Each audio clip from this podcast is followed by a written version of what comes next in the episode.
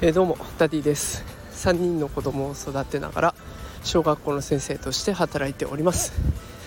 このラジオでは育児や教育を楽にするそんなヒントをお送りしております、えー、今日はちょっと外で収録しているので車の音とかいろいろ入るかもしれません。ご容赦ください、えー、では今日のテーマですが、今日のテーマはですね今日という一日も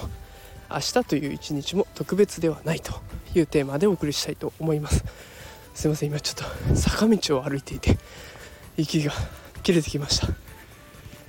えー、さあ今日は3月31日ですね、まあ、今日はねお別れの日だったりとか、まあ、明日が新しい出会いの日になるっていう方がいっぱいいらっしゃると思います。でこの投稿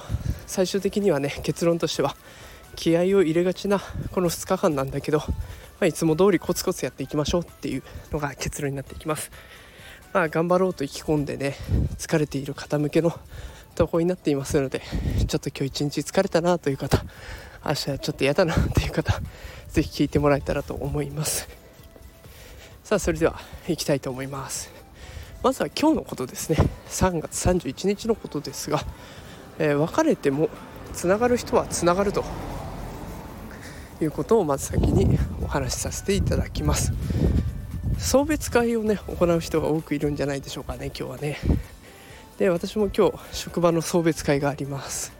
とは言っても、まあ、職場でちょっとみんなでお話をするぐらいなんですけれども、まあ、コロナの状況なんでね、えー、悲しいとか寂しいとか思う方も結構いらっしゃるんじゃないかと思いますが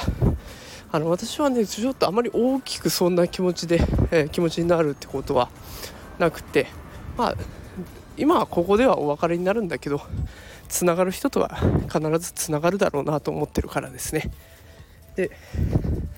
えこここれまでね関わりの深かった人っていうのは今後も多分つながるだろうなっていう確信があります。これをお聞きの皆さんもちょっと考えてほしいんですけれども、まあ、これまでの自分の人生を振り返ってどれくらいお友達とか職場の人とか人付き合いがあるでしょうか。まあ小学生の頃ね友達になったことも、まあ、だんだん中学高校になるにつれてその今後も付き合っていくメンバーが限られていってるんじゃないでしょうか。ただ見方を変えればねそれって少なくなってきている人人付き合いなんだけれどもつながりたい人大切だなと思ってる人とは確実につながってきてもう聖戦されているような感覚でつながり続けているんじゃないでしょうか。だからあの今日ねお別れするよっていう人がいても、まあ、もしあなたが本当に大事だと思っていればきっとそのままつながっていることができるしこの別れを寂しがる必要はないかなと思っているのでだったらね今日っていうこの日を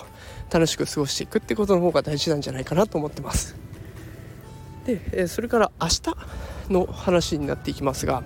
4月1日にねあの張り切って頑張っちゃう人がたまにいます。で昔の私もそうでした。昔私あの4月1日に4月っていろいろ学校から配布される資料って多くありますよね。でそこら辺をもう一気に片付けてで4月1日にこれで出しましょうみたいな頑張ってやってたんですけどその頑張りってね長く続かないんですよね。その日は頑張れるんだけどだんだんエネルギーが切れてきてガソリンが切れてきて結局最終的にはまあいつも通りの運転に戻ってきます。だから明日一日をなんか一生懸命頑張ろうっていうよりも、まあ、とにかく70%でいいからできることをできる範囲でコツコツやっていくっていうことの方が大事になってくると思っています。で70%でやっていけばね余力が生まれます。あの毎日100%出し切ってヘトヘトになって帰ってもうあと寝るだけだみたいなそんな生活をするのと70%で頑張ってまあ、職場の人と笑顔でコミュニケーションとって余力も残して家に帰ってきて家では好きなことができる、